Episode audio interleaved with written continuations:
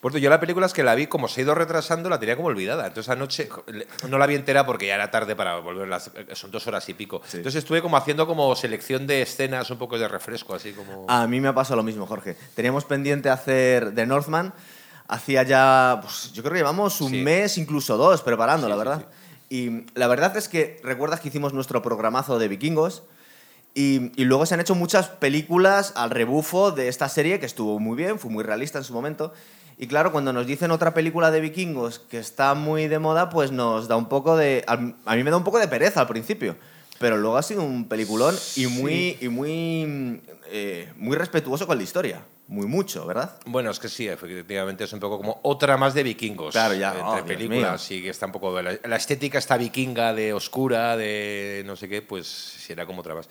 Realmente es una película de vikingos, tampoco son vikingos, bueno, son vikingos, pero que no es la típica de vikingos saqueando. No. Es más bien como una especie de intrahistoria de venganzas familiares y le estaba dando vueltas durante toda la película. Tú fíjate que no hice investigación antes de verla y digo, esto de Hamlet me suena mucho, Hamlet me suena mucho. Luego dices, bueno, era la historia de Hamlet, que está basada en unas sagas nórdicas. Lo que pasa es que estamos acostumbrados a imaginarnos al príncipe danés con otra estampa, ¿verdad? No semejante salvaje. A ver, claro, es lo de. Incluso se llegó a decir que el director este, Eggers, eh, había hecho una especie como de readaptación de Hamlet para corregir, no es eso. Eh, la historia de Hamlet o Hamlet, o como se pronuncia, Príncipe de Dinamarca, es una antigua saga nórdica que se conoce por un escritor medieval eh, que se llama Saxo Grammaticus, que escribió en latín, pero bueno, un libro en latín contando cosas nórdicas.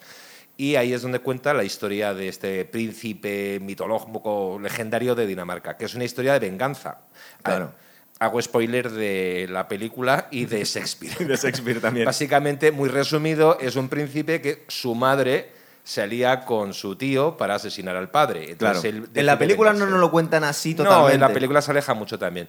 Eh, lo que pasa es que esto no me acuerdo cómo el libro este se tradujo, el de Saxo Gramático, se tradujo al inglés o no sé qué en el siglo XVI y por ahí leyó la historia Shakespeare. Entonces hizo su tragedia. Eh, tiene muy poco que ver con la película. Quitándolo de la venganza es totalmente diferente. No, Yo creo que el director en ningún momento ha pretendido hacer un nuevo Hamlet ni nada. O sea, ha tomado el origen de la misma historia y ha hecho la película. Se aleja mucho además la película también de la leyenda en sí misma. Sí, ¿verdad? Luego te ves unos cuantos vídeos en YouTube, no solo de, de la película, sino el cómo se ha hecho, el making vídeos de historiadores que lo ponen por las nubes, la verdad. Eh, es una peli que está muy bien y hasta ahora no ha cubierto gastos. Está siendo un fracasillo de taquilla, es curioso. Pero eh, cuando estábamos hablando mucha gente a ver si veníamos a hacer el programa, al final lo hemos hecho Jorge y yo porque en julio está complicado traer a la gente y ya lo, teníamos que sacar. Em, hay gente que dice, ¿a qué película me recuerda? Y, y, las dos referencias claras a mí que se me vienen a la mente, por un lado es El Renacido, porque tiene mucho, ¿verdad?, de venganza, es una película de venganza hasta cierto punto, y luego, eh, pero porque es la base de los cómics, a mí me recuerda muchísimo. De hecho, hay una escena que está fusilada a Conan el Bárbaro. De hecho, la escena del rey muerto es exactamente la misma, ¿verdad? Entonces suponemos que el escritor de Conan se basó también en, este tipo de sagas nórdicas. Hombre, también hay mucha estética que te recuerda al Señor, el Señor de los Anillos. Total. El duelo final en el volcán. Eh, o de Star Wars, ¿no? Con Darth Vader en el volcán también. Sí, también. Bueno, no lo había pensado, efectivamente. Tienes como... Bueno, y luego hay autorreferencias. Sí. Él es, bueno, el director, es así el director de una película que fue La Bruja, de sí. Y del Faro y también. Del Faro. Y entonces ese ambiente por ejemplo, claustrofóbico, eh, cuando están asediando la granja, que eso es lo, que lo mejor de la película, bueno, luego lo, contamos, eh, recuerda mucho tanto al faro como a la bruja. Esa especie como de gente que está en medio de la nada como asediados, eh, amenazados por todos lados. Es verdad. Pero claro, también vemos el, el, asesinato del padre en la, en un poblado nevado que nos recuerda mucho al inicio de Conan, además de esa escena que digo del rey muerto, que es que parece que, que la han clavado, porque es exactamente lo mismo. aparte de, un, de, un, protagonista muy en forma, no llega al punto de Arnold Schwarzenegger, es un poco más natural, pero por cierto, este actor que es Alexander Skargar, que mm, el tío es productor y ha sido un, proyecto personal suyo, es decir, el tío se ha encargado de buscar la financiación y mm, creo que había hecho Tarzán y es... Y es... Sí, había hecho unas... Porque, bueno, él viene de una saga de actores. Sí, eh, su familia también, su padre es... El padre es el más famoso. Es un tío conocido, es, verdad. Decir, entonces, pues bueno, sí, estaba... Eh, lo de que era productor no lo sabía yo. Sí. O sea, que lo que es curioso es la transformación, porque le ves en los vídeos y es un tío muy alto, es el típico vikingo nórdico danés, pero es un tío tirando a bastante delgado. Sí, y aquí la película parece Sa- como sale enorme, muy- ¿verdad? Muy, muy mazado. por- Muy, muy musculado, o sea que se puso muy en forma para, para el... Aparte que luego le ves una voz muy dulce, la gesticulación a mí me recuerda a Jim Carrey mucho, digo, ¿qué le ha pasado a este tío? O sea, es un actor genial porque es una transformación, este tío es un auténtico salvaje. Eh, eh, teníamos la, la noción eh, cuando vimos la serie de, de vikingos, que era muy sea, estaba muy bien hecho, pero aquí nos han dado 30 vueltas de tuerca más y, y tenemos la imagen del guerrero berserk vikingo muy, muy impresionante, ¿verdad? Sí, bueno, bueno, a ver, yo creo que esta película tampoco es histórica en sí misma, o sea, no deja de ser una, o sea, una leyenda, o sea, en sí misma es una leyenda nórdica la historia de Hamlet, o sea, tampoco es muy, bueno, por- al principio de la película 800, año 895, bueno, por, Por ejemplo, ¿no? ponerte algún año así, como alguno tenían que poner, ¿no? Tampoco hay una cosa política muy concreta. Luego, eh, no se nos dice dónde son príncipes, si son de Dinamarca. Luego nos enteramos de que el rey de Noruega los ha expulsado Sí. y se han ido a colonizar Islandia. Eh, hay parte que ocurre en la zona eslava, en los famosos Rus, aquellos Sí. donde los expandían los vikingos. Que han intentado ponerle eh, la localización dicen que incluso podían ser estos Rus, podían estar situados en la zona de Ucrania Sí, porque bajaban bastante por ahí, Creo ríos. que, creo que la lengua que habla la, bueno, la protagonista femenina, Olga, cuando está en el barco, que se pone a hablar en eslavo, en voz- se supone que lo que está hablando es, eh, di- dice la en la ficha, antiguo ucraniano. Bueno, en realidad es por el proto-ruso, proto-ucraniano, del cual se separaron el ruso moderno, el ucraniano y Eso el... es. Sí, es verdad que yo recuerdo los trajes característicos de esa, de esa época y están muy cuidados. De hecho, mm, se hartan a contarnos historiadores asociados a la película que hicieron una labor de investigación brutal. Lo que pasa es que ya habían hecho una labor de investigación muy importante en la serie de vikingos, sobre la que se ha construido toda esta nueva moda de, de películas de vikingos, ¿verdad? Entonces, es verdad que esto seguramente es una vuelta más.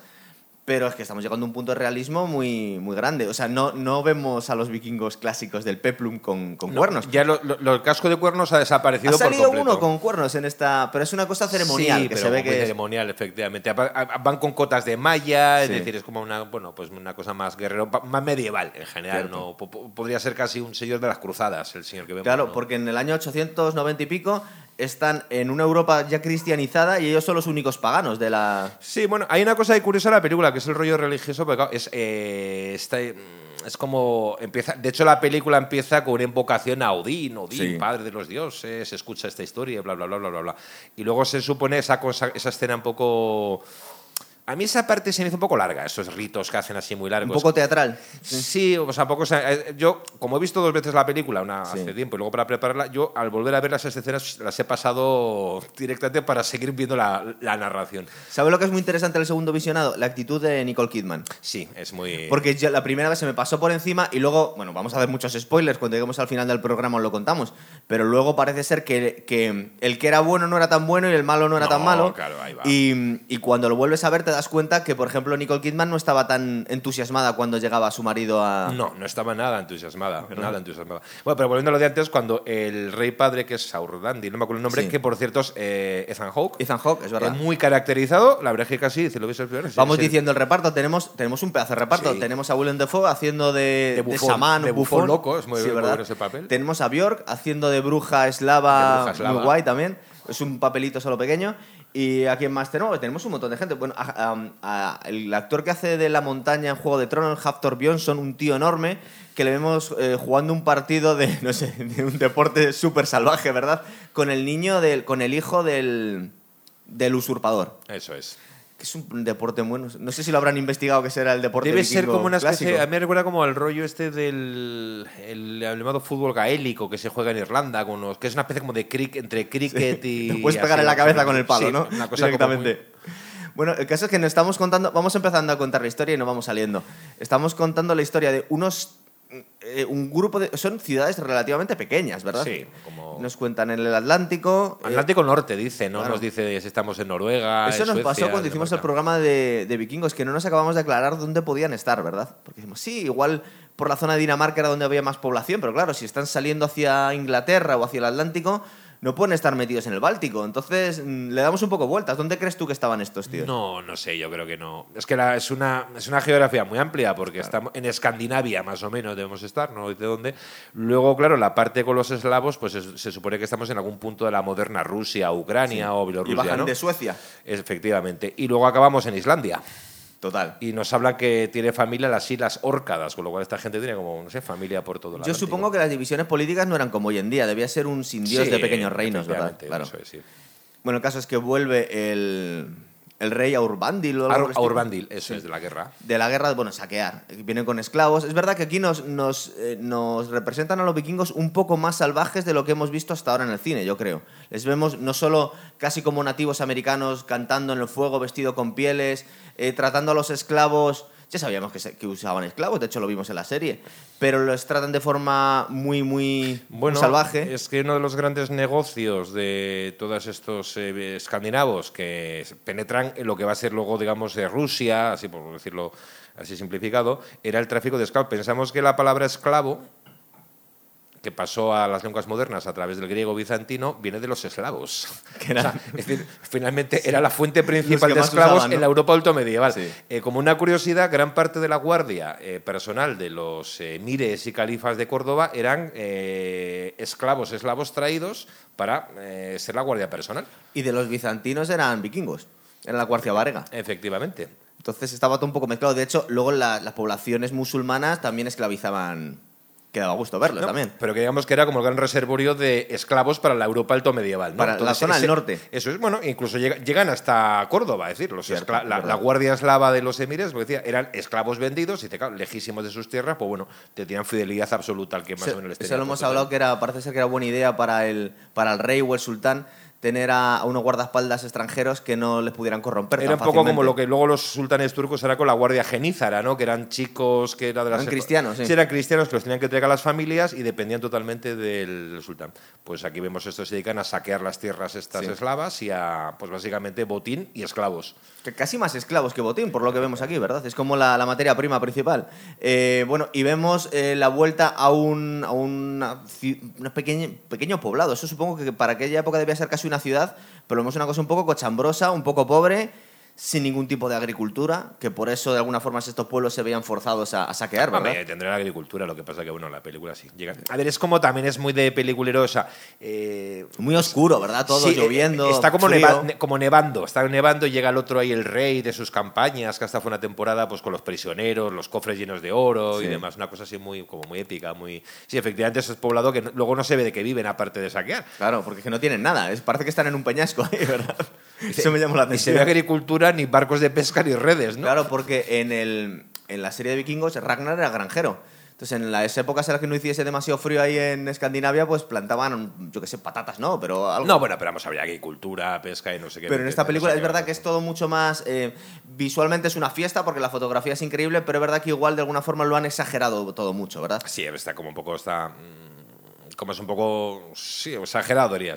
Y, unos comportamientos más primitivos de lo que hemos visto hasta ahora en todos los vikingos, ¿verdad? Yo creo que aquí nos, dividen de alguna forma lo que son las tropas vikingos estándar, que les vemos muy de refilón con cota de mallas y con cascos, no, no con cuernos, pero con cascos normales. Y luego están estas tropas de choque que serían como los guerreros berserk, que van con pieles, drogados hasta arriba y, casi en pelotas, ¿no? Sí, pero casi los utilizan como mercenarios, o tampoco nos aclara mucho cuál es la situación para arrasar el poblado ese eslavo y... Porque luego entran estos a lo bestia y luego llegan unos que parecen como a civilizados. Bueno, como ya ves conquista todo, pues venga. Les usan como de, tropas de choque. ¿no? De hecho, van por el río en un dracar y van como... O sea, muy bestias, ¿no? Porque hay unos pobres pescadores en el río y, les matan a flechazos. Y, además lo disfrutan. Matando y dicen, no, matan por matar. Sí, Pero, pero todavía estábamos en la primera parte en la que vuelve el rey, le recibe la reina, que nos hemos dado cuenta los dos, cuando la hemos visto por segunda vez al principio no nos llamaba la atención que estaba muy fría la, la reina Nicole Kidman que por cierto está un poco cambiada, ¿no? Yo le he visto la cara al final y digo, esta tía se ha pasado con las operaciones, no la conocía, de verdad. ¿A ti no te ha pasado que la veías un poco demasiado? Sí, bueno, yo lo veo como más natural que muchas películas. ¿no? se habrán quitado cosas. Es, como, es, como, si se hubiese quitado cosas o maquillaje, efectivamente, sí. Pero a mí me ha llamado la atención, eh, me, la veo muy cambiada. Hombre, si empieza esa escena que llega el niño, el protagonista. Sí. es un poco bobo también. Sí, el niño, ay, mamá, mamá, que viene, que viene el rey, que viene el rey. Y la otra le echa la bronca, es, no entres en mis habitaciones. Luego entendemos por qué, porque igual estoy con tu tío en mis habitaciones. claro, luego ya lo entiendes, porque sí, sí, es, una cosa fría. Luego lo sabremos al final. Claro. pero el niño es un poco. Mira, yo lo estaba comparando porque aquí nos recuerda mucho a las referencias culturales que tenemos cada uno. Aquí me está recordando mucho al principio de Conan.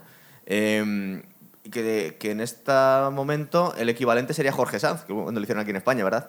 Y también en un chaval muy inocente. Es curioso cómo estos héroes que luego se vuelven unos auténticos salvajes, unos carniceros, unos superhombres, eh, en la infancia son bastante inocentes. Bueno, pero luego ya lo van a educar. Primero el padre se lo lleva a ese rito nocturno, Sí. de- de- no sé, como una especie de consagración a Odín, donde ya pues dice va, tiene que morir como un guerrero, y luego pues ya a la mañana pues digamos que se espabila pronto cuando ve asesinar a su padre. Por ¿Te has, de te has dado tío. cuenta que el, que el bufón de la corte, que es Willem Dafoe, que también es el brujo, es el mismo, está como pluriempleado? Pues al, eh, cuando llega el tío, que llega un poco después con unos perros, da bastante miedo en la escena, ¿verdad? Son tíos enormes, porque es gente altísima.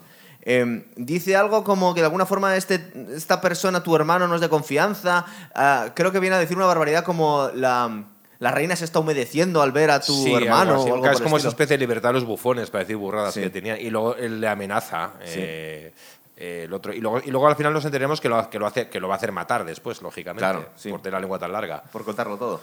Pero tenemos la escena esta de iniciación que suponemos que tenían, estaban tomando setas, algo por el estilo, porque se vemos al chaval levitando y, hacer, y haciendo un, un juramento que tiene que haber ciertas referencias con la mitología nórdica, ¿no? Porque le vemos ahí en un árbol con la gente colgada, eso... Sí, eh, bueno, ¿Qué esa- viste tú ahí? eso es un poco esa especie como de interrupciones que llamo yo de videoclip, un poco, ¿no? O sea, que el árbol este como genealógico, que luego también lo vemos al final y tal. Esa- esa- a ver, visualmente, a mí cuando vi la película la primera, visualmente es muy atractiva, sus salves, qué bonito, pero también a mí las películas que me encasquetan como un videoclip así, también Sí. me terminan un poco, no aburriendo, pero como que dices, bueno, que siga la narración, que ya nos hemos enterado aquí de la Claro. importancia de la sangre de, transmitida por el padre y estas cosas. Yo creo que también influye mucho eh, que estamos en un universo que los vikingos son bastante conocidos por la serie y la serie estaba muy bien. Entonces, ya nos habían hablado un poco de la mitología nórdica. Es decir, esta película hubiese sido todavía mejor y, y habría tenido más éxito seguro si hubiese estado en un vacío y la gente no se hubiera acordado de la serie puede, Vikingos. Puede ser, sí, porque eso. Oye, hay que hablar de mitología. Yo cuando vi la. eh, Cuando lo vi, eso me. rec- No sé si es una cosa ya. No sé, como una. Eh, una- una- un desvarío mío o realmente real. Sí, hay una, hay una obra de la literatura griega clásica que me recuerda mucho al principio de la película, que es el Agamenón de Esquilo. Eh, la bueno, es que de hecho la historia de Hamlet y la historia de Orestes se parece mucho en la mitología clásica. El Agamenón de Esquilo empieza cuando el, rey- el gran rey Agamenón vuelve victorioso de la guerra de Troya, Sí. pues un poco como vemos en la película aquí. Pero claro, se dan cuenta con la sorpresa de que su mujer Clitemestra, que lo tiene atravesado, y su creo que un pariente suyo, que es Egisto, lo asesinan. ¿Y quién se va a encargar de la venganza? El hijo de Agamenón y de Clitemestra, Orestes. Es una historia que recuerda mucho a la de Sí. Hamlet, ¿no? Eso, el rey triunfante que llega de la guerra y a continuación es asesinado de una conjura palaciega. Total. Es bueno, pero eso debía ser ley de vida en estas, en estas cortes, ¿verdad? El caso es que es asesinado el, el rey. Que Ethan Hawke es un tío que le tenía yo un poco perdido la pista. Lo recordaba sobre todo de Training Day, la última película Sí. importante que había visto de él, ¿verdad? Y, y el tío lo hace bien. Lo que pasa es que es un tío bastante pequeñín. No sé yo si. Sí, llama un poco la atención en el como mundo vikingo. ¿no? Bueno, imagino que ya sabe jugar con las cámaras y le Con las cámaras y con los batidos de proteínas también, porque el tío se ha puesto fuerte. No, sale herido. Sale herido, ¿qué? El tío es consciente de su, de su mortalidad y por eso justo esa misma noche se lleva al, al chaval como se a lo, iniciarle. dice, se lo dice a la mujer, a Nicole a la- Gudrun, es la reina. Sí. y Nicole Kidman le dice, pues, ¿y, cómo? y vienes herido, dice, vengo como para nombrar un heredero ya, porque Total, es verdad. estoy mal. Estoy un poco en las últimas. De hecho, no sabe si se va a recuperar de esa herida. Eh, es curioso, como en ese rito que hace es un juramento en el que están casi levitando, están viendo casi a Odín. Y, y le hace prometer que en el caso de que le maten, él va a, A vengarle. a vengarle, ¿verdad? Que es curioso, es un poco premonitorio. o lo que estamos diciendo, que a lo mejor es que era el pan nuestro cada día en esas familias, o bueno, para darle un poco toque mágico a, a la historia, ¿verdad? Y bueno, claro, pues el chaval ve asesinar al padre. Al principio Que es piensa... difícil de matar el hombre, porque le Sí, meten bueno, le meten flechazos. flechazos, luego le dan con espadas y finalmente ya lo decapitan, ¿no? Sí, sí, sí. Oye, y el hermano que le deja echarle la maldición hasta que dice, termino, ya me puedes cortar la cabeza.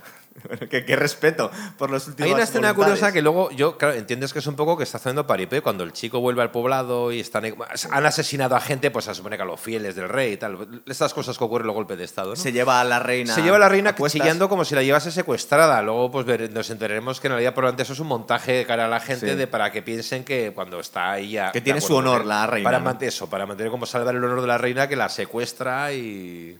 Bueno, eh, el tío que le va a, mm, a asesinar al, príncipe y le corta la nariz, una escena bastante salvaje, ya nos empezamos, uy, que, esto va a ser una peli bastante gore.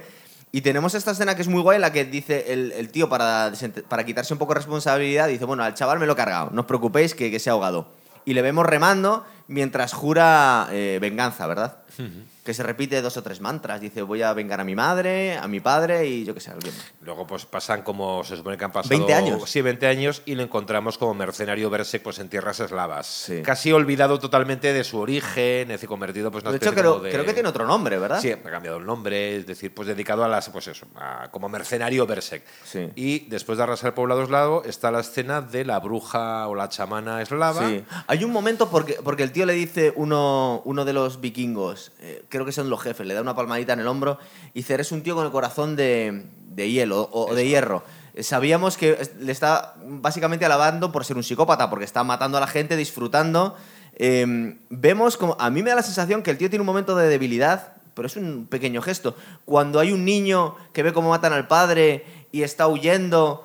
eh, pues como que el tío de alguna forma Recuerda imaginamos que está sí. recordando su vida Que no sabemos si lo ha olvidado por. Luego la parte de los cuervos de vez en cuando que lo miran, Sí. los cuervos de Odín recordando, intentando recordar el juramento y demás, ¿no? Pero que escena más salvaje cuando van metiendo. A mí me recuerda a los campos de concentración nazis, cuando van metiendo a toda la gente en la cabaña esta sin contarles nada y luego cierran y lo queman, ¿verdad? Con escuchando todos los gritos, esta gente impasible, eh, nos dan.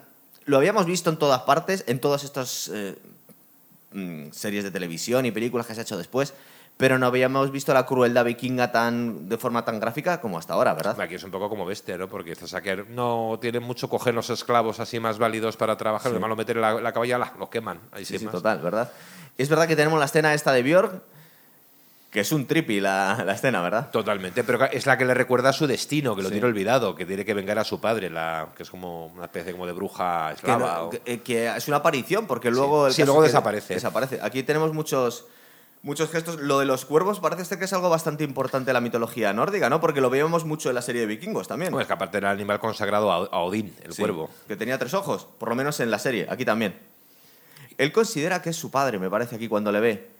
Cuando le ha convencido la bruja que tiene que... Sí, le recuerda sí. su nombre, porque le dice su nombre y el tío se queda como si se hubiese Sí, olvidado Príncipe quién era, Hamlet, sí, sí, sí, se rige por su nombre. Por cierto, que luego aparecen los cuervos, que hay una escena que lo tienen colgado ya cuando están en Islandia Sí. y los cuervos pican la cuerda para que se soltarlo. Eh, la película a veces tiene incluso puntos casi sobrenaturales. ¿Tú te acuerdas? Es Yo es que decir, soy muy friki de, de la, de Conan. ¿Tú te acuerdas de la escena del, del- del árbol donde está crucificado Sí, es verdad, sí. Arnold y le están comiendo los cuervos también? Es que tú, debió tener muchísima influencia estas sagas en, en los cómics de Conan. Bueno, de Conan el. Bárbaro, sí. Está- total. claro. Está todo fusilado ahí, ¿verdad? Bueno, el caso es que el tío eh, renuncia a esa vida. No sé si era próspera o no. Yo creo que para esa época no debía estar mal ser el guerrero berserker siempre y cuando no te mataran. Claro, pero se entera que su tío y demás ya no est- est- están exiliados porque los ha echado el rey Sí. Harold de Noruega. Y dice que ahora vive como un, pas- como Como- un pastor. Sí, como un, un granjero de ovejas Sí. en, en Islandia, que es, Es cuando verdad. la época que están colonizando Islandia los nórdicos. Eso es. Y el tío decide cortarse el pelo, marcarse como un esclavo y meterse nadando en, en uno de los barcos de En esclavos. los barcos, que se supone que van, pues no sé, del Báltico o lo que sea, y se pegan una pedazo de travesía hasta Islandia. Sí.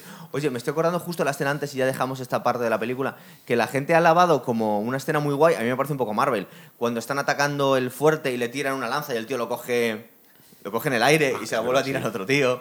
Eh, hay una hoguera enorme cuando están haciendo esos cánticos que a mí me parecía tan primitivo que digo, esto es real. Ah, bueno, la no- sí, la noche antes de ataque La el noche poblado es como, es como que se hacen como, no sé, un rito previo y casi se colocan con algo. y Están, se están animan y gruñendo tal, como. están De hecho, como tiene un, un gorro de un lobo, Sí. ¿verdad? Y están gruñendo como animales. Una cosa que sí me llamó la atención porque es, es la suspensión de la credibilidad. Es que está lloviendo a lo bestia y hay una hoguera tremenda. Sí. Y digo, pues, o han descubierto el petróleo o no tiene mucho sentido cómo, cómo arde esto. Pero es verdad que esa escena. Es, es como una escena bélica. Es verdad que no tiene tantísima acción bélica la película, porque está más centrada en la historia de la, de la venganza. Pero este tipo de, de escenas de. ¿A ti qué te ha parecido? ¿Te parecen realistas? No, Un yo- poco, a mí me un poco- de superhéroes, ¿no? Me parece como de películas superhéroes. O sea, yo no creo que se- antes de un ataque se dedicasen a hacer esas locuras, ¿no? O y sea, luego ir no- tan a pecho descubierto. Sí, eso. Sí. eso es- Aparte que en esto los berserkers hay referencias a esta especie como de guerreros locos, consagrados, que no sé, pero vamos, que era una cosa como debía ser muy minoritaria. O sea, quiero decir, muy minoritaria. Porque los guerreros intentan... como los kamikaze japoneses. Algo. Sí, algo así, ¿no? Eh, yo ¿no? Yo no sé realmente, a ver, si los nórdicos antiguos, toda esta novela de que si morías en combate te ibas al Valhalla directo con las valquirias, pues debe ser precioso. Pero que luego a la hora de la verdad, la mayor parte de la gente aspiraría no sé, a morir de viejo en su casa y a sobrevivir a la batalla. No sé si me explico. Pero no deja de ser una película y tiene que impresionar, ¿verdad? Vale, eso que quede claro, que seguramente los berserk no iban así, ¿verdad? Es como un poco como... Y a lo mejor había ejércitos enteros solo de berserkers de estos. bueno, sería como... No es muy eficiente, ¿verdad? Porque te los van a matar. Eh, eh, a otro nivel es como 300 y Leónidas, eh, no van sin armadura, los espartanos. por ejemplo. Y con capa. No, si no, no habrían durado ni cinco minutos. El caso es que tenemos em, la escena en la que llegan los esclavos a Islandia, ¿verdad? Y vemos cómo les tratan ¿No llama un poco la atención que este esclavo es muchísimo más grande que los otros? Sí. Este, y nadie se pregunta de dónde ha salido este tío. De repente apareció en el barco un tío gigantesco con el resto de los, de los eslavos ucranianos. Bueno, y se olvide que conoce en la travesía la que va a ser la supertener femenina, que es eh, Olga, que es una, pues, como una, bueno, una, una eslava. me parece verla, en la escena en la que están acuchillando gente, me parece verla en un momento que le desafía a un tío y le corta el... Y es ella, ¿verdad? Parece que es ella. Es dar más tomar. O sea, y no, nos da la sensación que qué raro que no la hayan matado. Porque ha matado a un vikingo a traición y aún así debe ser porque es muy guapa. Bueno, pues es, guapa, no sé qué tal y cual. dice, bueno, pues es vendible. O sea, para. ¿Para qué la vamos a matar? Para el mercado de esclavos. En ese sentido, estos no son nada emocionales, ¿verdad? Son muy eficientes. Dice, bueno, como es muy guapa o que haya matado uno de los nuestros a traición, mm, no, no, no la castigamos. Y bueno, vemos la, el tipo de vida que llevan los esclavos en, en, esta, que es verdad que es una granja, una granja colectiva un poco grande, pero es... Sí, es como donde se ha establecido el rey, que no, el Fjornir, ¿no? se me olvida el nombre ahora. El usurpador, El, el usurpador junto con su nueva mujer, que es Gudrun, la madre, Nicole Kidman, se han establecido hijos, ahí. ¿no? ¿O tiene un y hijo? tiene un hijo nuevo. Y bueno, pues han montado... El hijo, el hijo es el que sale al principio de la película en brazos. Sí. Que evidentemente es hijo... Mm, es hijo de... De ella. De ella, sí, claro. Y no se ha enterado el rey, claro. El es que eso es el rey poco no- el- el rey no se ha enterado porque está sus historias por ahí. Pero nadie le contó la reina está embarazada y no... Podemos, bueno, o se intuye que es como Claro, hijo sí. de. Es posible, algo es verdad. así, ¿no? Eh, ya, pero ahí está cuando inte- intenta decirlo el, el chamán el o bufón, sí. que claro, luego por eso lo matan. Y bueno, pues se viven un poco ahí, en un- más miserable que en su vida anterior, pero bueno, también están prosperando. Tienen ahí su, como su mini Sí. reino con sus ovejas, sus esclavos. Que además era muy curioso porque hay, hay una cosa curiosa religiosa en la película. Utiliza las religiones porque mm, entre los esclavos que tiene la granja hay algunos que son cristianos, Sí. que luego les echa la culpa de lo que está pasando. Es que claro, esto es saber cómo adoran a un tipo, una cruz ahí colgado, pues ¿verdad? los intentan de sacrificar, ¿no? Porque empezamos a ver eh, desapariciones. Este, este Amleth, que hay un momento terminado en esa escena que os comentaba, que era mm, sacada de Conan, en la que cae en una especie de tumba antigua. Porque Islandia nos contaban en la, ya la serie de, de vikingos que era una zona muy inhóspita, que habían llegado un poco de... Sí, estaba despoblada. o sea, de refilón. Sí, sí, sí. O sea, ellos eh, la- colonizaron en el sentido estricto de la palabra. O sea, que es que no, había, no vivía nadie en Islandia, Claro. una isla deshabitada. un sitio muy inhóspito, sí. que igual podías pescar, tampoco crecen árboles, es todo pasto, tundra, ¿verdad? Con Sí. lo cual no es el sitio más atractivo. La, ma- bueno. la- la madera la importaban desde Escandinavia. Claro, o sea, ¿qué para construir hacer? barcos y casas, ¿no? Hay otra aparte de hierba y piedras, no hay nada. El caso es que cae en una tumba, y es verdad que es una cosa ya muy mitológica. Se encuentra un esqueleto gigantesco de un rey con una espada mitológica. Que ocurre algo parecido a, la película de Conan. De hecho, al final coge la espada con la que va a vengar al padre. Lo que ocurre es que en Conan no, no, va la- no vuelve a la vida esta especie de titán, ¿verdad? Y tiene que pelear con él. No sabemos si lo está soñando. Lo ¿no? está soñando porque luego, es decir, lo eh, combate con él, pero luego le coge la espada así que lo estoy sentado en, Sí, en esto. que, que había, había flipado, ¿no? Bueno, yo lo que comenté, además, a mí la mejor parte de la película, la que más me gustó, es toda esta de la granja. Eh, cuando él se dedica pues, a esa venganza por las noches. Eh, es que además, en este caso, la película es que pasa un poco, mezcla géneros, porque pasamos de la típica película aventuras, vikingos, espadas, a realmente una película casi de terror, de terror psicológico. es decir, Claro, ¿no? porque vemos como este que está él solo, Amleth, es verdad que es enorme el tío, aunque su tío también es muy grande, el resto de los soldados es gente de un tamaño normal, pero el tío decide ir matándoles poco a poco y aterrorizarles, pues mutilándoles y haciendo figuras, haciendo, ¿verdad? haciendo cosas pavorosas. Que esto es lo que más recuerda, como decía antes, a la película de, de Witch o, por ejemplo, a del Faro. Sí. O sea, te recuerda mucho ese ambiente como claustrofóbico. de- y para mí es lo mejor de la película, toda Sí, esa lo que más te gusta, ¿no? El cómo, aterro- cómo aterrorizar a vikingos. Eso Claro, es. que tiene, tiene su historia. Eh, mientras ya le ha confesado sus intenciones a esta... A Olga. a Olga, iba a decir su nombre, que es Ana Joy, que es la. Se ha hecho muy famosa esta chica por la serie esta de. de, de, de Queen Gambit, me parece, la de ajedrez. ¿no? Uno de los momentos que ya empezamos a ver cómo cambia la película, él no se acaba de dar cuenta hasta el final, yo creo, mm, de que empieza a estar, no, es- no está muy claro quién es el bueno y quién es el malo. Ya cuando va a hablar con, con su madre y la madre se alegra de verle, pero hay un punto de, de temor. ¿Por qué? Porque, entre otras cosas, le confiesa, dice que tu padre no era quien te crees que era. A ver, el tipo se pasa a siete pueblos, porque claro, es decir, el nivel de salvajismo que llega. Es eh, verdad que eran, que eran esclavistas crueles, o sea, no eran inocentes los soldados. No, pero, llega, eh, pero que, llega el momento que ves que el tipo se convierte en una especie de animal, o Sí, sea, de es un casi... tío sádico. Bueno, de hecho, cuando es animal, porque eso sale mucho eh, cuando, por ejemplo, le están buscando, eh, casi recuerda un poco al rollo del, del Drácula de Coppola. El tío casi Sí. se convierte en, en animal, es capaz de, de hablar con los animales y gruñirles como ellos. Es decir, toda esa parte es como muy de, de- de casi de película de terror, realmente, más que de película de aventuras. Recuerda que además que le han dicho que no utilice la espada, con el cual en un momento determinado empieza a usar armas de, de- de madera y al final es capturado porque bueno, empieza a matar a gente, pero no puede con todo sin su, sin su espada. No, es capturado, claro, cuando ya se le confiesa a su madre y es el momento eso, la catarsis, por así decirlo, cuando dice la madre, bueno, hijo, pero es que tu padre... Y cuando nos enteramos que además la madre, Gudrun, eh, Sí. Nicole Kidman, ella había sido una esclava también. Creo que además que irlandesa, dice, o Sí. cristiana. Y entonces la había en uno de esos saqueos, eh, pues la había, el padre la había secuestrado, violado prácticamente, y bueno, pues luego la había hecho reina. Pero claro, ella estaba hasta las narices. Le dice que tu padre era un mala bestia y un descerebrado y un no sé qué. Es que seguramente el hermano no es mucho mejor, pero bueno. eh, Bueno, le vemos igual más razonable. Parece más, el hermano no, no es como tan malo cuando lo vemos Sí. ahí. O sea, es es un lo que frío. no- Aunque cuando- Aquí lo que sí que hay una cosa curiosa, por ejemplo, que introduce, yo creo que eso es totalmente, o sea, que no es real, o sea, histórico, sino que es esa especie de guerra religiosa soterrada que hay. Porque, claro, digamos que eh, Ha- Ham- Hamlet es como el seguidor de Odín, tiene los derechos del padre, de la, primo- la primogenitura. Ya juró la venganza, con lo cual- Y en cambio sabemos, luego nos enteramos que Gudrun y el usurpador son eh, grandes adoradores de la, de la diosa Freya, la, la Venus nórdica, para entender, la diosa del amor. No decirle. Que es Y- más- Y, además se lo reprocha. Nosotros no seguimos esa ley de sangre, de Odín, de no sé qué, no nos gusta. Entonces hemos como Claro. todo rollo más. También son bastante bestias porque Claro. intentan sacrificar a los esclavos cristianos para como aplacar a para la diosa. aplacar, porque es verdad que creen que es un monstruo el que está que está matando, a sus hombres.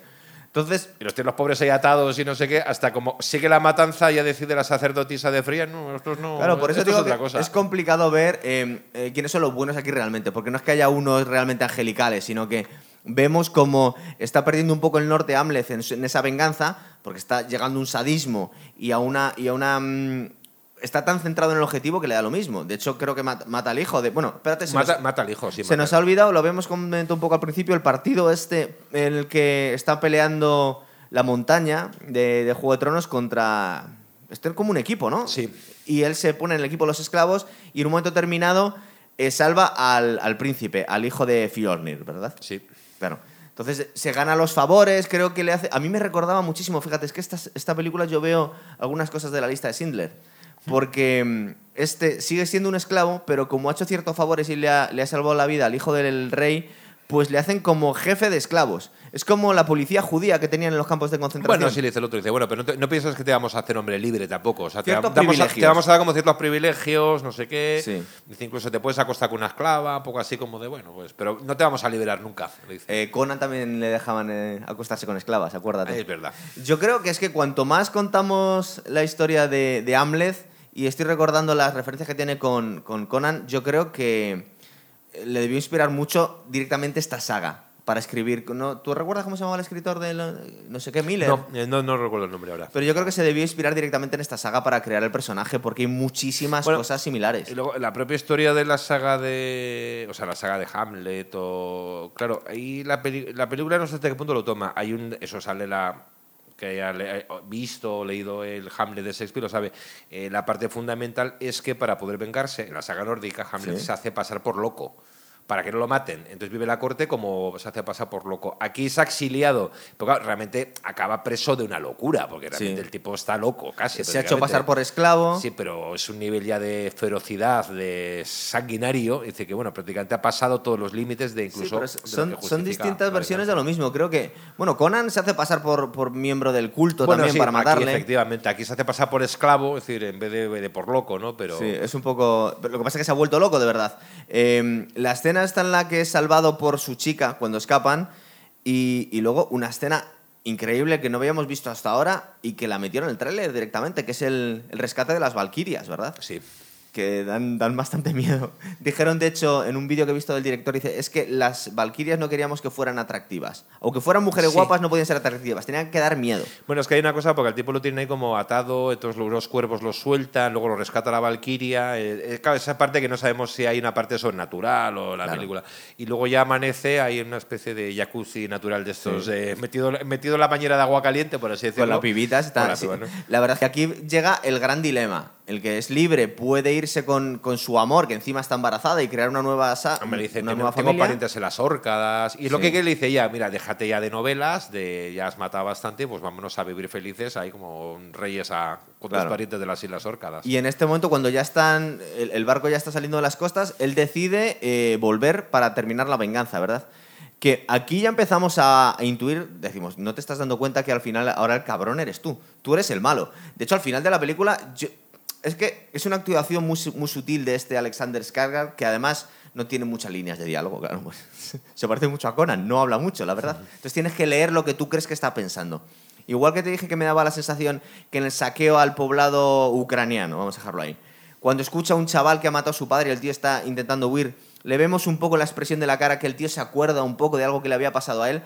Aquí yo le empiezo a ver que intuye él mismo que se ha vuelto el villano, que ahora es él Bueno, el, el malo. Es como presa de un destino Sí. como trágico que no puede huir, ¿no? Dice, bueno, porque en el fondo sí tiene un dilema ahí. Es como ya está en Pero el se da cuenta él, ¿verdad? Dice, esto no, al final yo, yo creía que tenía la razón de mi lado y ahora mismo ya no está Sí, tan pero, claro. tiene, pero tiene que seguir con su destino hasta Además, el ¿qué final. sentido o sea, tiene ya otra cosa, verdad? Claro. Es decir, entonces se tira al agua y se va nadando. Eso es. Y tenemos el duelo final con, con su tío, que yo os decía que me recordaba al de, al de bueno, Star claro, Wars, pero antes de del, duelo, Vader. antes del duelo, él eh, llega a la casa, como mata más gente, creo, y entonces acaba matando a su propia madre Sí. y al otro niño, que es su hermanastro, entendemos, al niño No me pequeño. acordaba. En este momento es en el que ya está claro que, que yo creo que él mismo reflexiona y dice, bueno, es que yo me he convertido ya en una especie de Terminator, estoy matando a toda la gente, soy un ángel de la muerte, aquí no...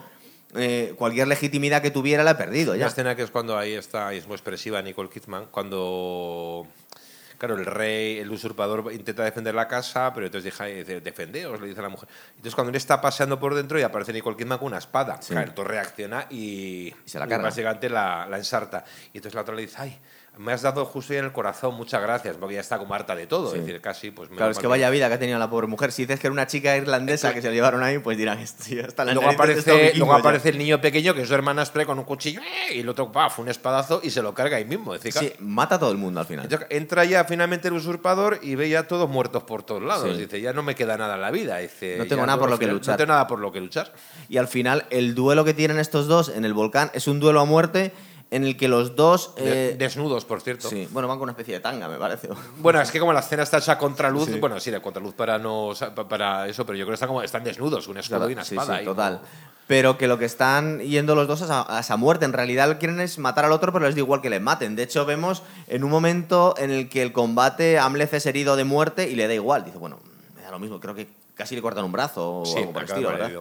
y bueno, pues esa es la historia de, de este de Northman. Que claro, cuando yo es que me di cuenta al final, me iba sonando toda la película y digo, Hamlet, Hamlet, Hamlet. Y luego busqué en Wikipedia y digo, claro, Hamlet, tío. Pero te has fijado en esa imagen de contraluz del duelo final. Bueno, puedo contar el spoiler. Ya ¿no? hemos Como contado todo. efectivamente, cuando eh, justo el mismo instante Hamlet decapita al usurpador y el otro le atraviesa con la espada. Sí, Este- muere- mueren los dos, Mueren lógicamente. los dos al mismo tiempo. Entonces es un contraluz. A mí me recordó esa escena a. a- ay, se me da la palabra la película del rey Arturo, mítica, eh, digo por- la- la- Excalibur. sí. El duelo final entre Arturo Sí. y su hijo Mordred, que también cuando la atraviesa con la lanza y demás es esa imagen a contraluz, como en el Sí. caso de la película sobre el sol poniente, aquí sobre el fuego de un volcán. Me recuerda muchísimo. Claro. Es una película muy simbólica y como os decía Jorge, hay cosas que parecen, no sé si de un videoclip o de un anuncio, pero es verdad que es una cosa muy gráfica. Yo creo que está muy influida también por el cine de Marvel de superhéroes. Hasta cierto punto quieren darle mucha grandiosidad a todas las cosas y saltan pues, la credibilidad muchos extremos. No te hablo solo de la- aquella hoguera que no se extinguía cuando diluviaba, sino que aquí yo creo que por muy desnudo que vayas te mueres de calor en, peleando en un volcán o todo lo que ha pasado antes. Es decir, eh, no, hay ciertas partes de la película que se escapan a todo realismo posible. Pero, pero bueno, pero está basado en la, en la leyenda de este Hamlet. Nos está contando de forma muchas cosas que no habíamos visto en el cine hasta ahora. La mitología de, de los vikingos. Hemos visto todo. De hecho, hemos visto las valquirias que no, no habíamos visto hasta ahora.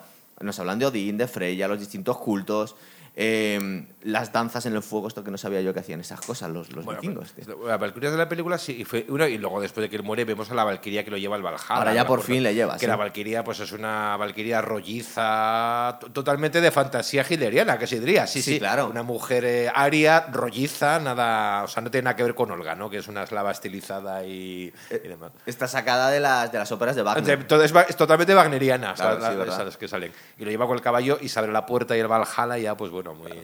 Pero aunque no es una peli perfecta, a mí me da un poco de pena que un proyecto personal de este tío, que entre otras cosas, bueno, que se ha puesto enorme y se nota que ha hecho un trabajo tremendo. Y aparte que es muy buen actor, porque es que no tiene muchas líneas, pero transmite mucho.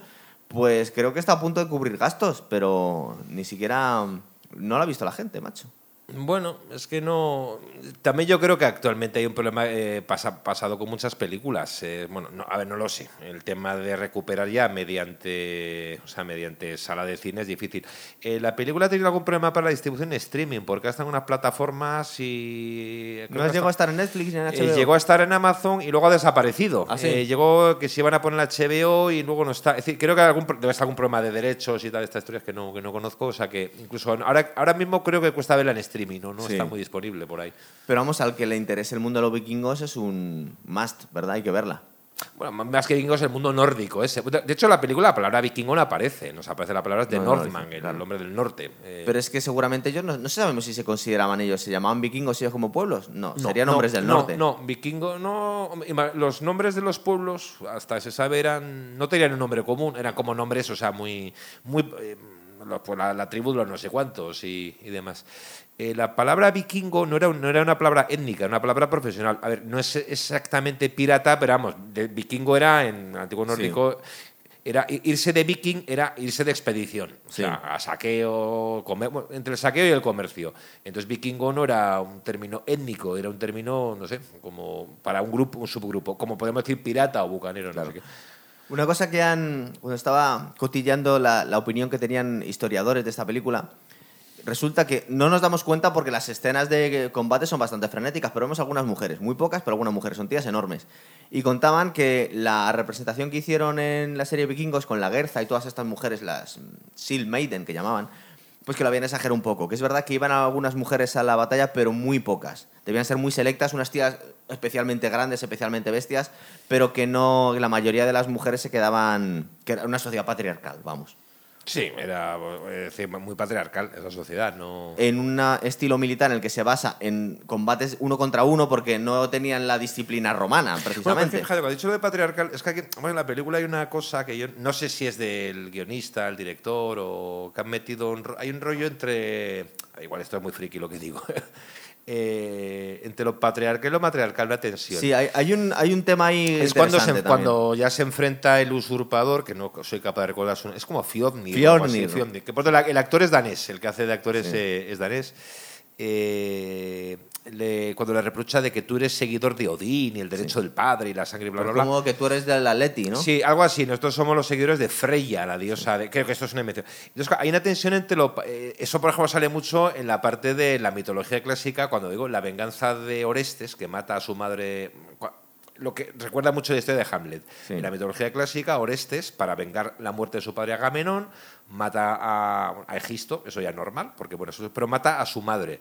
Entonces luego en la historia de la mitología clásica eso provoca una tensión tremenda porque eh, es un conflicto trágico por Sí. parte de los griegos. ¿Por qué? Orestes está obligado a vengar a su padre. Pero al mismo tiempo mata a su madre. Es decir, mata a su madre, está matando a su propia sangre. Entonces eso también provoca... ¿Tú una- quieres decir que a lo mejor esta saga está cogida de las tragedias griegas? Que no es Tiene mucha influencia de eso, sí. Yo creo que ese rollo entre lo patriarcal, el enfrentamiento, o sea, hasta los derechos del padre, que le- el padre le imbuye esa cosa de que tú tienes que vengarme Sí. y tienes que morir en batalla porque es un guerrero. eh, consagrado a Odín y bla, bla, bla. Y luego cuando la madre le dice, bueno, pues si quieres, véngate, pero tu padre era un descerebrado y un mala bestia y mala Y- y persona. yo quería a tu no sé tío. Y yo quería a tu tío, que es mucho mejor, que era mucho mejor persona que tu padre. O sea, Pero viene a luego le ves y dice, tampoco vemos Bueno, tanta diferencia ya, nosotros, ya, ya, pero bueno, sí. Entonces, y finalmente él acaba asesinando a la madre también. o Es sea, verdad, es decir, claro, no, al final es que es un monstruo él. Él mismo se ha, se ha convertido en un monstruo. Entonces, Es- ahora, está el rollo este de que como se sigue, son adoradores de Freya. Freya Sí. es la diosa eh, del amor. De, bueno, a ver, no es que fuese tampoco una Afrodita, es una diosa bastante vista. La, diosa Freya es la que todavía sigue consagrada. De los ganaderos y los granjeros, es posible Sí, un poco más- una diosa femenina, de pues, Sí. el principio de pues eso de la generación, un poco como la Venus o la Afrodita de los nórdicos. Sí. Que cuando en inglés decimos Friday, el día el viernes, el día Sí. consagrado a Venus, sigue siendo el día de Freya en, en muchas lenguas europeas. Bueno, entonces eres como eso, están los derechos de Odín, del padre, de la sangre, frente al otro que es como un culto como más femenino, más de la tierra, por Es así verdad. decirlo. Se consideraba a la cultura, es un poco cogido por los pelos, porque como os hemos dicho también, eran culturas en las que los hombres tenían, eran, tenían muchísimo más poder que las mujeres, pero igual comparado con el resto de la sociedad medieval, las mujeres tenían algo más de participación. Primero, porque había algunas excepciones que iban a la guerra con los hombres, cuando en la, en la Edad Bueno, Media no iban. pero también tenía, por ejemplo, la, eh, no recuerdo el nombre. ¿Me vas el- a hablar de Juana de Arco? No, no. El descubrimiento este que se hizo en, en Dinamarca de un enterramiento de, de época vikinga que se encontraron unos barcos intactos enterrados. Sí. Hay, hay un museo fabuloso en Oslo de los barcos vikingos, con todos los ajuares Sí. y no sé qué. Y quien fue enterrado con todo ese montaje fue una mujer. Claro. Evidentemente, Una una, mujer de alto rango, una reina, princesa, lo que fuese. Es decir, lo cual de importancia de el gasto que supuso. eh, Supongo que fue aumentando, porque, por ejemplo, el Imperio Bizantino como, con- como continuación del Imperio Romano, es verdad que era un poco complicado, pero había emperatrices. Y en el Imperio Romano no. Es decir, que el Imperio Bizantino fue ganando importancia la figura de la mujer también.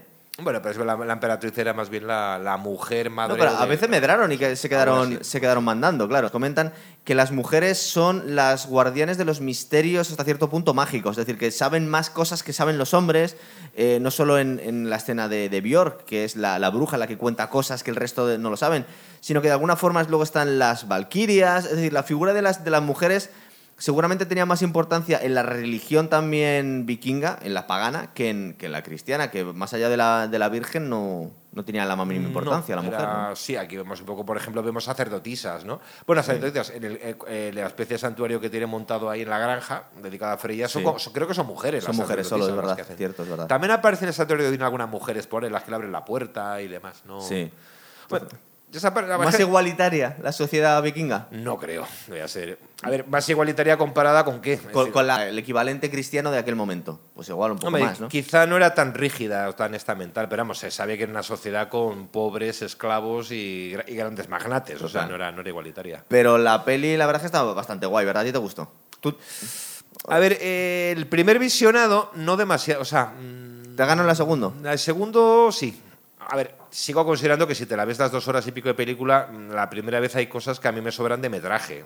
Es muy, es- vuelvo a repetirlo, que toda esta parte de los... Plásticamente es muy bonita. ¿eh? Sí, lo de los árboles genealógicos de no sé qué, las valquirias que suben para arriba. Como para lo del árbol de la vida, ¿no? Tenía Sí, eso rollo. Además sale dos veces. Sale cuando el otro están en el rito, el principio de consagración a Odín, y sale, que es como el árbol donde los antepasados, Sí. ¿no? colgados ahí como, como mías. Y luego sale al final, y al final cuando vemos a verlo, el padre, Aurvandil, está también colgado. Entonces vemos Sí. esa como línea genealógica. ¿no? Genealógica, ¿verdad? Pues se supone que luego continúa la línea, porque luego vamos a ver a Olga con los hijos, que se parece que digo gemelos, pues diré dos, Sí. del, de, de Hamlet. Con lo cual continúa la línea esta de los reyes. Pues sabes, es una saga, porque por ejemplo en Ragnar nos cuentan todos los hijos de Ragnar que fueron los que conquistaron hasta Groenlandia, me parece. Bueno, de hecho se dice que los conquistadores, bueno, no fueron conquistadores, pero los que descubrieron esas costas de, Ca- de Canadá también eran descendientes de Ragnar. Bueno, todos debían ser descendientes de Ragnar. En el Bueno, pero ese como personaje prestigioso que todo el mundo decía que era descendiente de él. Era Sí, como ¿verdad? en la antigua Grecia que todos eran descendientes o de Zeus o por lo menos de Hércules. Como No son los reyes españoles todavía, son reyes de Jerusalén y herederos Sí. de, de Bizancio. cosas. Bueno, ah, sí, sí, no, creo que sí, el, el de rey de Jerusalén. Sí. Luego te puedes vender el título también, pero bueno, que, que ahí Pero lo eso tienes. fue el reino este de las cruzadas que, que luego por bodorrios variopintos y no Claro. sé qué acabó cayendo en Carlos V. Dice, Siempre pero decir, es, bueno. es un es una- es un reino como totalmente... Está muy bien decir. De Yo, soy descendiente de Cleopatra también, todos lo somos. Muy bien, chicos, pues ya os hemos destripado de Northman. Y la verdad es que como peli de vikingos está muy guay. Y a ver si salen las plataformas. Supongo que las acaban sacando. Igual ¿verdad? estarán, o sea, pero dice que, sí, que yo tenía problemas de distribución que no, Sí. o sea, que no, no tengo controlados. Se puede encontrar por ahí.